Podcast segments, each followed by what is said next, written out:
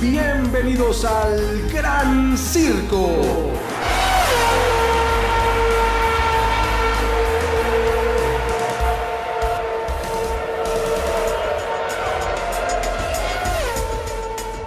¿Cómo están? Bienvenidas, bienvenidos al Gran Circo, este espacio dedicado completamente a la Fórmula 1 y todo lo que se vive y todo lo que, lo que pasa alrededor de ella. Este fin de semana pues no tuvimos carrera, no tuvimos gran premio y eso lo hace pues en verdad un poquito más aburrido tal vez, pero siempre hay cosas que notificar de las cuales pues las escuderías nos van proveyendo de toda esta información. Pero te saludo con mucho gusto, mi querido César Olivares, igualmente a todas y a todos. Oscar, te saludo con mucho gusto y a todos ustedes también. Muchas gracias por acompañarnos en un nuevo episodio del Gran Circo. Y, como bien dices, pues sin carrera a veces esos fines de semana pesan un poco, ¿no? No, no no, hay la misma emoción. Aunque afortunadamente este fin de semana tenemos Gran Premio en Silverstone, en, Inglaterra. Inglaterra. Eh, la pista predilecta de Lewis Hamilton. Pero Su pues, a ver qué pasa, porque no, no trae el coche como para, para llevar eh, ese, más bien continuar esas victorias que lleva desde hace años ganando, ganando, ganando el Gran Premio de Silverstone. Y pues yo creo que ahorita o Charles Leclerc o Max Verstappen le pueden romper esa racha. La hegemonía, exactamente. Recuerden que sus comentarios son muy importantes para nosotros. Entonces, ¿qué opinan? Digo, eh, ¿llegará o no a ganar eh, Sir Lewis Hamilton este gran premio acá en Silverstone de nuevo? ¿O más bien un Max Verstappen o por ahí tal vez un, tal vez un Charles Leclerc se imponga y le quita entonces este primer lugar? E incluso un George Russell. Podría quedar arriba de él. Supongamos que salen los dos Ferrari y los dos Mercedes. George Russell ha estado en la mayoría de las carreras arriba de Lewis Hamilton. Entonces. Yo creo que George Russell va a estar en toda la temporada. Así lo creo yo. Respeto mucho las opiniones de todo el mundo. Pero creo que va a estar toda la temporada arriba de Lewis Hamilton. ¿Por qué? Fíjate que Lobato este comentarista español especialista en analizar la Fórmula 1 y todo alrededor, hacía un comentario muy importante. Él decía que eh, el único piloto que en realidad para la quali de este gran premio en Canadá, este que pasó, donde hubo lluvia y obvio pues las condiciones no eran las más adecuadas, era más peligroso, era más arriesgado, fue el único que fue por secas. Sí, por slicks. Por slicks. Fue un buen comentario, es un buen análisis porque dijo, el único que se atrevió a algo diferente se llama George Russell. Y dijo, yo no quiero arrancar en tercero o en cuarto. Sabemos que fue una mejor carrera indudablemente para la escudería de Mercedes, ahora en Montreal, en Canadá, pero todavía tenían ciertos problemas. Y Russell dijo, yo me voy por todo. Y eso termina afectándole al final en el resultado total de la carrera. No solamente en la clasificación, sino también en la carrera. Me parece un muy buen apunte porque te hace entonces recapacitar. A ver, ¿qué pasó? ¿Ya está mejor? ¿Pusieron las actualizaciones en el coche de Luis? ¿O más bien Russell no tuvo los bríos que ha demostrado en esta temporada? ¿O Lewis Hamilton ya por fin se adecuó al volante, despertó y tal. Yo creo que no, yo creo que lo que pasó es mucho lo que apunta entonces Lobato diciendo, el que fue por todo y se equivocó un poco fue Russell. Sí, desgraciadamente se equivoca porque la curva 1 y 2 todavía seguían muy encharcadas en, Montreal, eh, pero tuvo el valor, tuvo la visión como de sí. Si, si, si llego a librar esas dos curvas, eh, las, las llantas que consiguen temperatura y a lo mejor puedo hacer una vuelta mejor que todos los demás que traían eh, intermedias. No le salió desgraciadamente, incluso saliendo luego luego se despistó y obviamente ya no alcanzó a dar otra vuelta con los slicks para meterlos en temperatura. Y también se decía que, incluso esa decisión la debieron haber tomado mucho antes porque los slicks iban a tardar más en, entrar en la temperatura de trabajo adecuada. Entonces, finalmente hay riesgos en la Fórmula 1, pero se le reconoce el intento, se le reconoce el valor.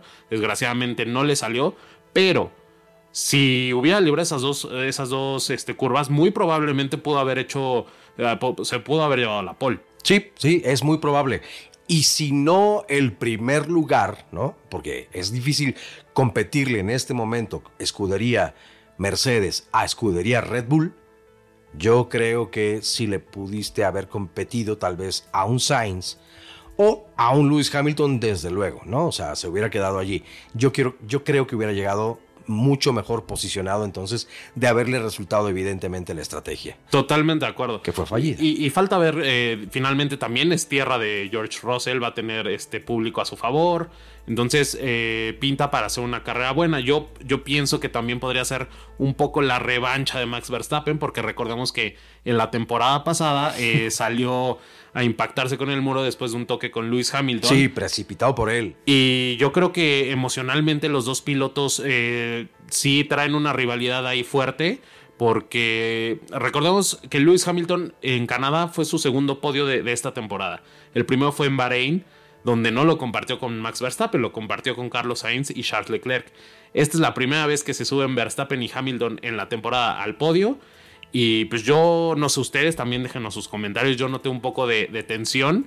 Y esa tensión obviamente viene desde, desde la temporada pasada. Entonces podría ser un golpe de autoridad no solo de Red Bull a Mercedes, decir, tómala, te gané en tu circuito, en tu casa. Mercedes también tiene casa en Alemania, pero en general la planta de, Mercedes está en Inglaterra.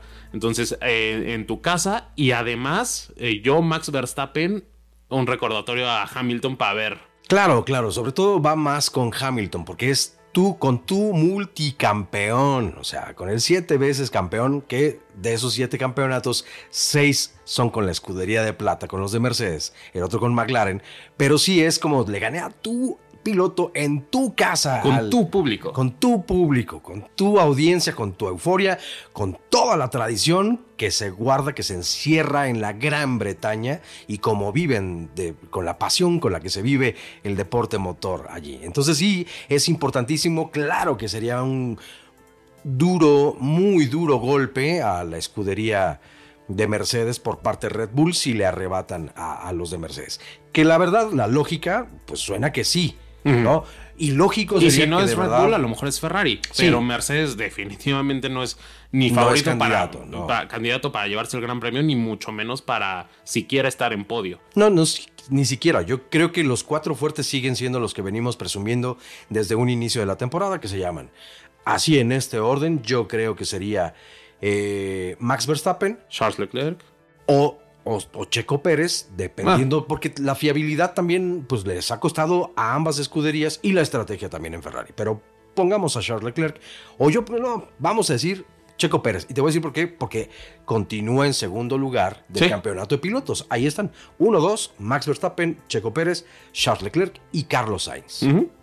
Bueno, que de hecho Carlos Sainz ¿Está en cuarto o es George Russell el que está en cuarto? En, no, George Russell. George Russell. Entonces, pues hasta lo pondremos ah. a él en un cuarto. Pero sabemos la potencia que tiene Mercedes, digo, perdón, Ferrari, en realidad, y que las condiciones son más óptimas para el piloto español, el piloto madrileño. No el asturiano que tú quisieras tener allí, pero. Alonso, sinceramente, con ese Alpine. Oye, a ver, a ver, bueno, terminemos rápido con esto, pero se vienen supuestamente para este Gran Premio de Silverstone, Ajá. hablando un poco de Alonso buenas actualizaciones para el equipo de Alpine. Buenas actualizaciones y sobre todo fuertes rumores de que ya firmó una extensión de contrato con Alpine, porque también los rumores hasta hace poco habían sido que la relación ya estaba rota. Yo la, sigo notando muy tensa, yo siento que Alpine no le está dando un coche eh, adecuado a, a Alonso, pero la disyuntiva era Oscar Piastri. ¿Por qué? Porque Ocon, al ser francés y ser más joven que Alonso, con una eh, una proyección de carrera más larga que la que Alonso puede ofrecer, eh, pues obviamente no. Se ve fuerte. Se, ve, aunque no, aunque al volante no sea muy fuerte. Pues sí, no, pero como candidato a la escudería. Mantenerse en la escudería sí. sí. es fuerte candidato. Y obviamente Oscar Piastri, que es una joven promesa que, que viene dando este, muchos destellos de habilidad y, que podría ser un futuro campeón del mundo, eh, obviamente Alpine no lo quiere soltar. Sin embargo, eh, hasta hace poco Piastri se puso en la posición de o me das un asiento o me voy con el mejor postor. Entonces tienes a un bicampeón del mundo, un gran piloto que puede con experiencia, que puede desarrollar, a un francés que tiene eh, carrera para largo y que, o sea, no es pésimo, no es muy bueno, pero ahí está y a uno que es una joven promesa que si no le das un asiento rápido se va, ¿qué haces? Entonces también eso fomentó mucho el rumor de que Alonso podría dejar al PIN, además de que el coche no es competitivo, de que Alonso finalmente, por lo mismo de que le quedan pocas temporadas, necesita un coche que, lo, que le dé ese sueño de ganar una tercera ocasión. Entonces, ahorita Oscar Piastri eh, ya suena muy, muy, muy fuerte que ya pactó con Williams, que a lo mejor sea eh, cuestión de tiempo dar a conocer ese, ese acuerdo, ese contrato pero prácticamente ya está firmado en Williams, entonces con eso Alpine descansa y se puede conservar a Alonso y eh, a Ocon. Entonces también se presume que eh, Alonso y Alpine ya pudieron haber llegado a algún acuerdo, pero estas llantas ya están cocinadas y seguimos eh, platicando aquí de la Fórmula 1 en el siguiente bloque. Exactamente. Esto es El, Gran Circo.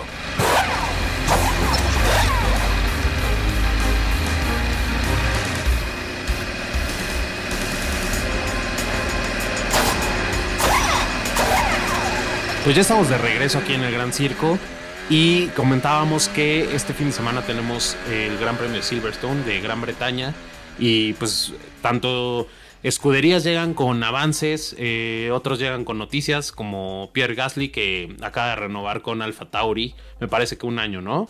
Solo un añito más. Solo un año. Mira, está, está complicado el caso de Gasly porque muchos dicen, es que es un piloto joven que tiene muchas cualidades, que viene de toda esta generación de Leclerc, de eh, Russell, también Norris. Norris.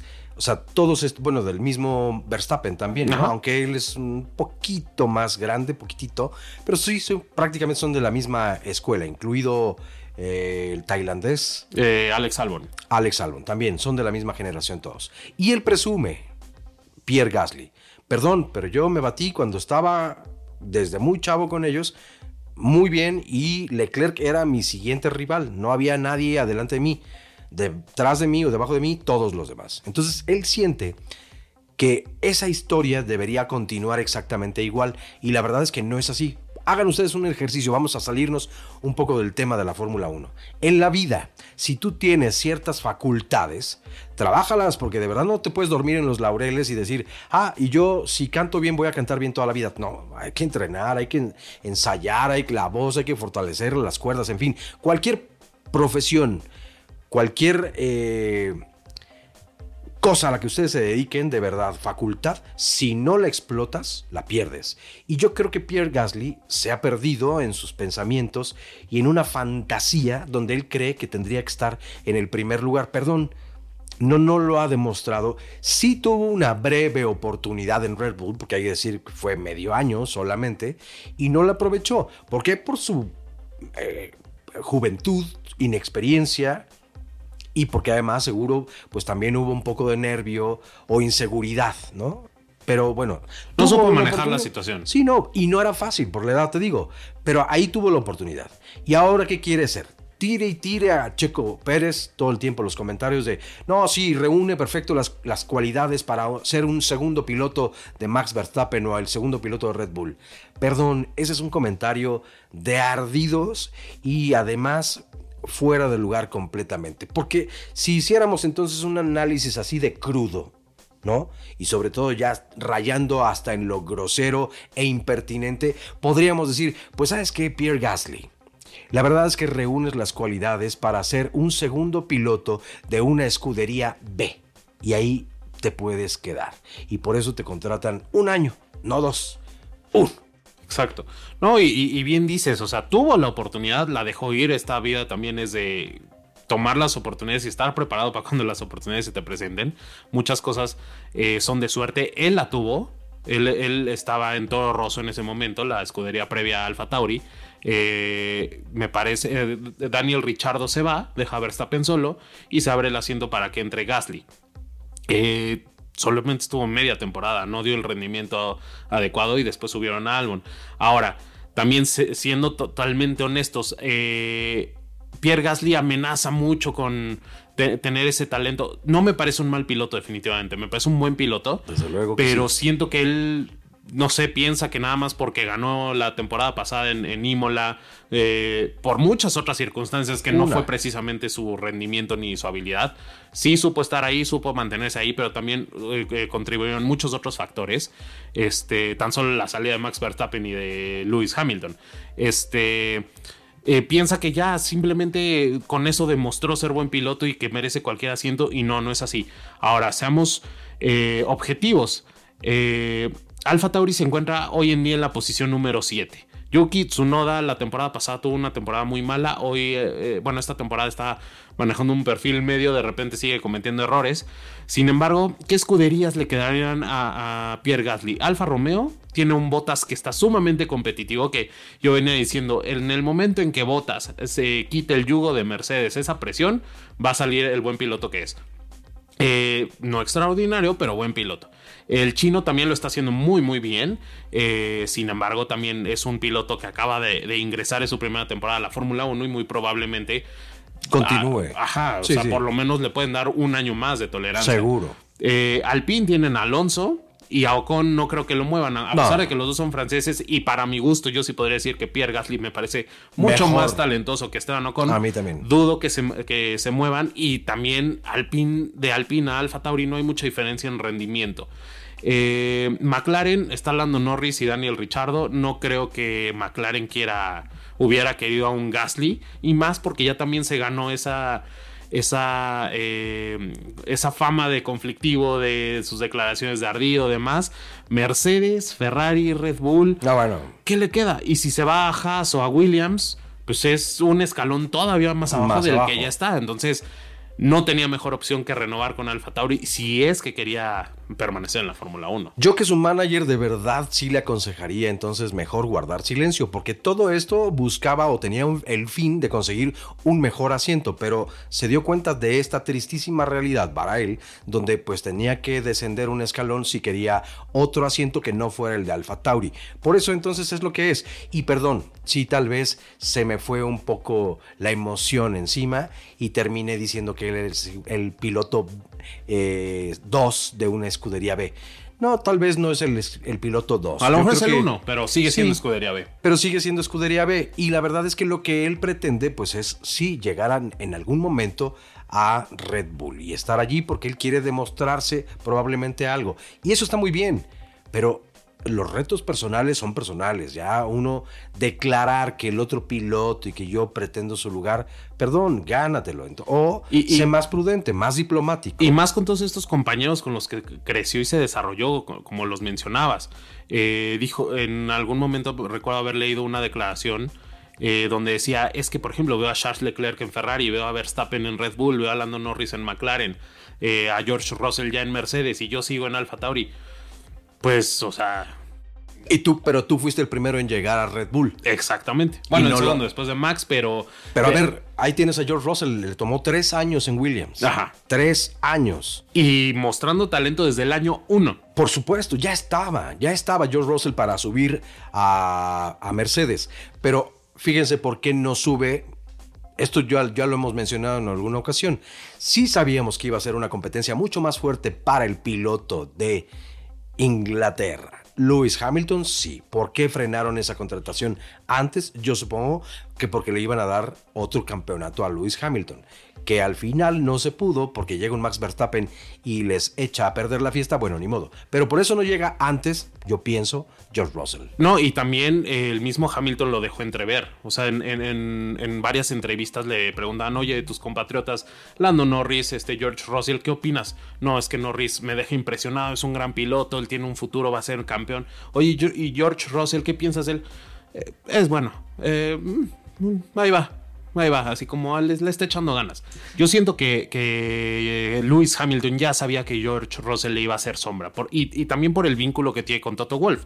Recordemos que Toto Wolf es el, manager, el, el representante de, George, Russell. Entonces, eh, Toto Wolf, al, ser eh, director de la escudería Mercedes y ver el talento de George Russell, lo más lógico es que eventualmente lo cultivara. Y aparte, George Russell viene de la escuela de Mercedes, entonces lo cultivara para un día estar en la escudería de las flechas de y ser el sucesor de. Claramente. De, Hamilton. Y Hamilton no lo quería en lo inmediato porque sabía que le iba a hacer sombra.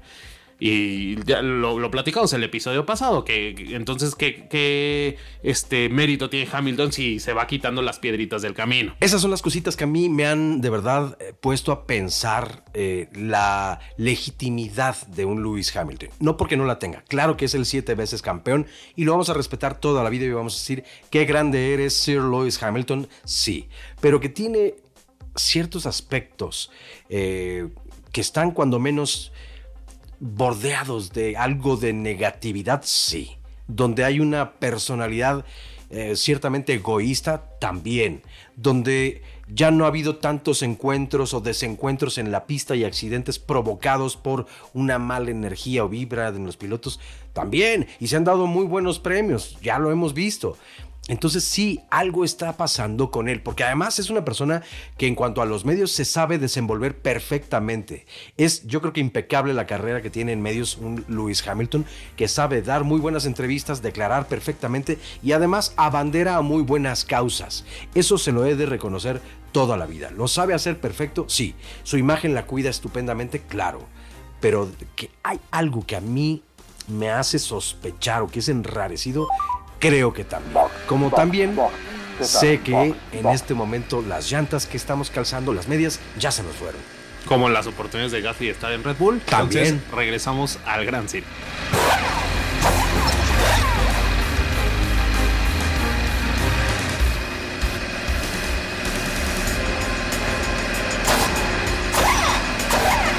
Pues ya estamos de regreso aquí en, en este último bloque del Gran Circo con llantas frescas y con más noticias de que se, se dieron a conocer en la semana. Exactamente. Red Bull vetó a un futuro piloto. Sí, sí, sí, Posible su piloto, de reserva a Yuri Vips, que de hecho, ¿recuerdan ustedes cuando Checo Pérez en el Gran Premio de España no pudo eh, poner su coche a punto y él decía que era porque pues tienen como regla las escuderías meter a su piloto reserva dos veces en la temporada, cuando menos a una de las prácticas libres.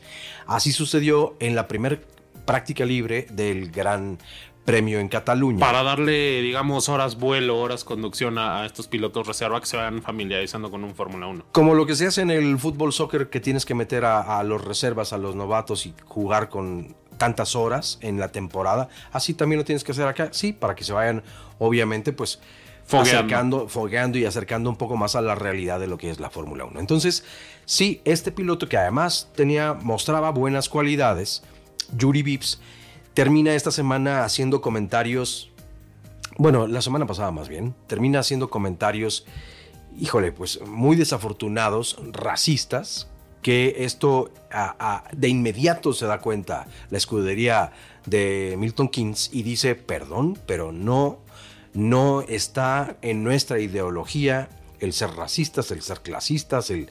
Y sí es un comentario completamente discriminador y terminan, terminan separándolo de inmediato de la escudería de Red Bull. Y entonces ya no más y nunca más será piloto y lamentablemente para un chavo que pudo haber mostrado buenas cosas no lo sabremos jamás. Por lo menos no por Red Bull. Es que yo creo que va a ser muy difícil, ¿sabes? Yo Porque también. En, el- en la época en la que estamos, en esta humanidad donde hay, no voy a decir que se hieren más fácilmente las susceptibilidades. Habrá alguien, algunas personas que digan sí, que hay una generación de cristal y que cada vez son más delicados, que ya no se soporta nada.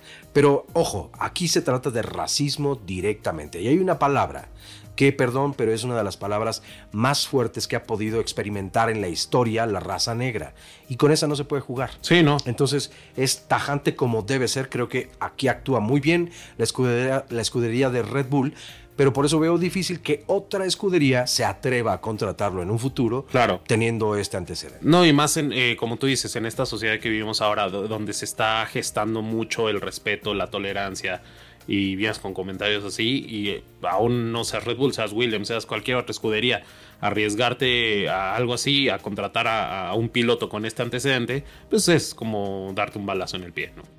Y no es la, prim- la primera persona que, digamos, que tiene cierta fama o cierto reconocimiento, que eres una, un personaje público que comete este tipo de errores y es cesado de la compañía disquera, de la compañía productora, eh, De cine, televisoras, televisión. Cine. ha pasado cada vez más. Entonces, Es, es como si cerrarse o taparse los ojos o querer taparse los ojos al no darte cuenta que declaraciones de esa magnitud te van a llevar a un problema de verdad muy grave, pero además no es el problema que tú vas a tener que atravesar, hay que mostrar sensibilidad ante las demás personas. Digo, aquí hemos hecho nosotros comentarios fuertes de que es malísimo este piloto y ya corre y... Sí, pero, nunca nada que ver con nacionalidad o la raza O, o, él es mujer o no. Estamos conscientes de los problemas tanto raciales como discriminatorios, como de género, como de orientación sexual, en fin, todo eso de verdad es muy respetable. Ya si eres malo en tu proceder, en tus habilidades para lo que te dedicas, bueno, pues ahí sí estás en el ojo del huracán. Tú te pusiste allí. Claro. Y además quieres estar ahí. Bueno, gánate ese lugar. No, y claro, finalmente a un, a un piloto, eh, no juzgar, pero se le va a criticar por lo o bueno, se le debe criticar por lo que hace, o sea, por su, pilotaje. A un músico se, le, se le va a criticar por, por su ejecución, por su este, sus composiciones, etcétera. Entonces, eh, pero criticar por otros eh, aspectos, eh, aspectos físicos, por ejemplo, este, antecedentes, por ejemplo, socioeconómicos o nacionalidades, todo ese tipo de cosas no tiene absolutamente nada que ver. No, no. Entonces, bien hecho, fueron tajantes como se debe de actuar, yo creo que en situaciones similares a, las de este. Entonces, pues sí, pobre de este, de este chavo de Yuri Vips, pero ya, ya no lo veremos entonces en la parrilla de, de Red Bull, ni creo que en la de la Fórmula 1. Oye, y para Silverstone, entonces, este, se vienen fuertes actualizaciones, sobre todo de Alpine y de Aston Martin, ¿no? Es lo que y también, y también de Mercedes-Benz se, esperan ciertas actualizaciones. No les funcionó su teatro de, de, querer cambiar. No, no, no, pues eso, eso ya. El reglamento. La verdad es que no. Yo creo que se, se pasan a veces, se quieren pasar de cínicos. Toto Wolf es una persona muy hábil, eso sí, debo de reconocer, pero tampoco te puedes dormir al velador, como decimos por acá en México, y eso fue lo que quiso hacer y la verdad es que le salió al revés justamente la estrategia. Entonces, sí, lo que tienen que hacer ellos es, ya resolvieron un poco el poison. Ah, bueno, había una situación que habían eh, colocado unos estabilizadores, que eran unas varillas, ¿no? Donde pues provocaban eh, o le daban estabilidad justamente al, suelo, al piso, para que no tuviera eh, entonces Para que no ondulara, digamos, como que se lo mantuviera la estructura más recta. Hasta donde yo sé, de inmediato hubo quejas de otras escuderías, incluida la escudería de Ferrari, diciendo perdón, pero eso no es legal. Y la FIA entonces actúa rápidamente y dice, pues sí, bye y ya no se pudo ajustar. Pero todavía pues, saben que siempre se están haciendo investigaciones en ese sentido y tendremos que ver cuál es la determinación al final que toma la FIA entonces para resolver esto. Pero, por lo pronto entonces digamos que la FIA le dijo a Mercedes, aquí tunear los coches no, no está permitido. Sí, aquí tuneame la máquina solamente en MTV, no en, en la Fórmula 1 entonces. Puros avances tecnológicos aprobados y homologados por la FIA. Exactamente, y es que tú quisieron sacar ventaja de una ventaja que, que perdieron desde el diseño de la máquina para este año. Y no han sabido reponerlo. Y la verdad es que yo creo que sí están muy ardidos todavía porque Red Bull sí fue capaz de a pesar de vivir en esta lucha encarnizada al final de la, de la temporada pasada, que le termina quitando cuando menos el, el campeonato de pilotos, entonces pudieron además ponerse a trabajar en el coche del futuro, lo que Mercedes no hizo por quedarse concentrado en la carrera del año pasado, claro. la temporada del año pasado. Y si lo hizo, lo hicieron mal. Finalmente ellos también traen un concepto, esto de los pontones este, recortados, este, el coche es más, más delgado, eh, pero pues no ha resultado y... Y le han hecho cambios que, qué barbaridad. Cambio tras cambio. Yo ahí quisiera ver, fíjate, no sé si ustedes saben y quieren compartir o pueden compartirnos la información ¿Cómo es que se puede medir económicamente todos los cambios que tú vas haciéndole a tu automóvil? O sea, tienes que entregarle a la FIA seguramente el he hecho esto, tienes que reportarlo todo, pero además cuánto te genera económicamente esos cambios. Y cómo están entonces los límites presupuestales para esta temporada, porque sí, pues bajaron dramáticamente y entonces ya no vas a poder hacer mucho más. Aunque tengas el capital, ya no lo puedes este, implementar. Sí, porque nos queda clarísimo que Mercedes tiene capital, bueno, como para meter si quiere otros dos coches más. Ajá. O sea, lo que Williams, pues en este momento cuando menos no podría ser, lo que un Haas desearía con toda la ilusión del mundo mundo y no lo pueden hacer, obviamente, ¿no? Sí. Oye, pero bueno, se vienen entonces las actualizaciones para este Gran Premio de Silverstone y se viene la carrera también. Déjenme compartirles entonces los horarios para que pues no perdamos detalle de lo que ocurre este fin de semana, porque evidentemente sí es una de las carreras más importantes y es uno de los circuitos además más importantes que tiene la Fórmula 1. Pues pongámoslo así, que es la cuna de la Fórmula 1. Nada más y nada menos. Para que Gran Bretaña es la, cuna de la Fórmula 1 y obviamente eh, ahí la afición es muy, muy entregada. Eh, es carrera normal, digamos, no hay sprint race, no hay, no hay nada... Eh, eh, como especial para esta carrera. Es un fin de semana normal, práctica 1, 2 y 3, eh, la quali y la carrera. Exactamente. Los horarios entonces son, pongan, abran los oídos entonces América, América Latina, por favor, a las 9 de la mañana para México y Colombia.